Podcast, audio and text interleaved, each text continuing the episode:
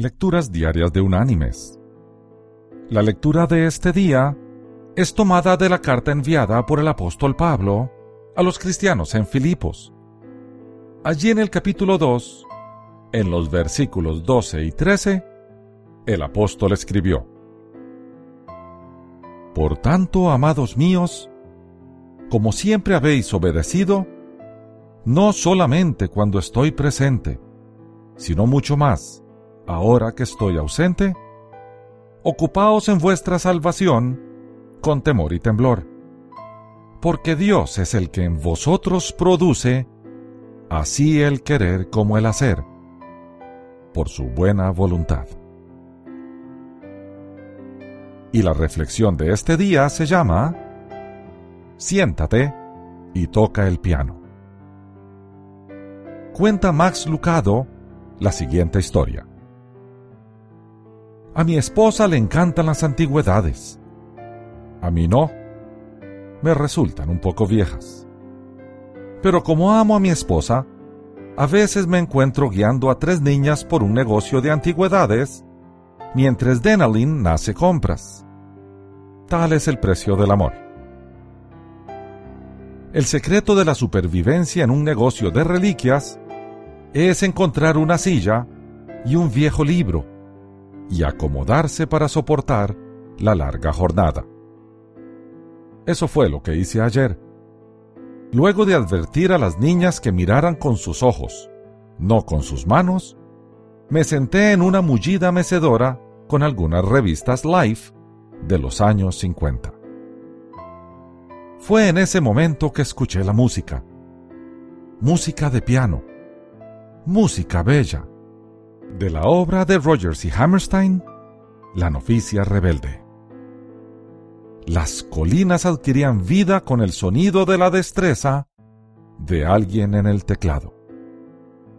Giré para ver quién tocaba, pero no podía ver a nadie. Me incorporé y me acerqué.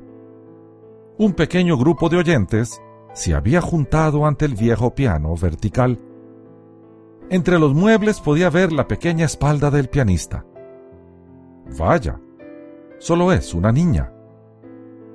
Dando unos pasos más, pude ver su cabello. Corto, rubio y gracioso como... Sorprendente. Es Andrea. Nuestra hija de siete años estaba sentada al piano recorriendo con sus manos el teclado de punta a punta. Quedé anonadado. ¿Qué regalo del cielo es este que puede tocar de tal manera? ¿Se habrá activado algún gen que ella heredó de mi familia? Pero al acercarme más, pude ver el verdadero motivo. Andrea tocaba un piano automático no producía la música, la seguía. No tenía el control del teclado, sino que intentaba seguir el ritmo. Aunque parecía ejecutar la canción, en realidad solo intentaba seguir el ritmo de una canción ya escrita. Cuando una tecla se hundía, sus manos disparaban. Ah, pero si pudieras haber visto su pequeño rostro alegre y risueño. Ojos que danzaban del mismo modo que lo habrían hecho sus pies, de haber sido posible ponerse de pie y tocar al mismo tiempo. Me daba cuenta del por qué estaba tan feliz. Se sentó con la intención de tocar chopsticks, pero en lugar de eso, tocó The Sound of Music. Aún más importante era que resultaba imposible que fracasara uno más grande que ella determinaba el sonido. Andrea tenía la libertad de tocar todo lo que quisiese, sabiendo que la música nunca sufriría. No es de sorprenderse que se regocijase. Tenía por qué hacerlo. De paso, al mirar cómo tocaba Andrea ese día en la tienda de antigüedades, observé un par de cosas. Noté que el piano recibía todo el crédito. La multitud reunida apreciaba los esfuerzos de Andrea, pero conocía la verdadera fuente de la música. Cuando Dios obra, sucede lo mismo.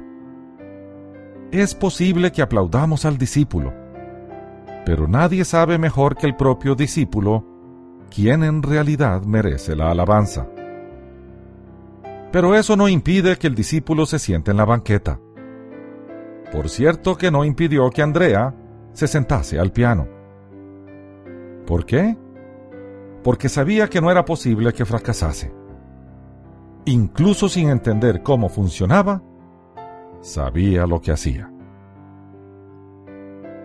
Mis queridos hermanos y amigos, ¿no nos ha prometido Dios lo mismo?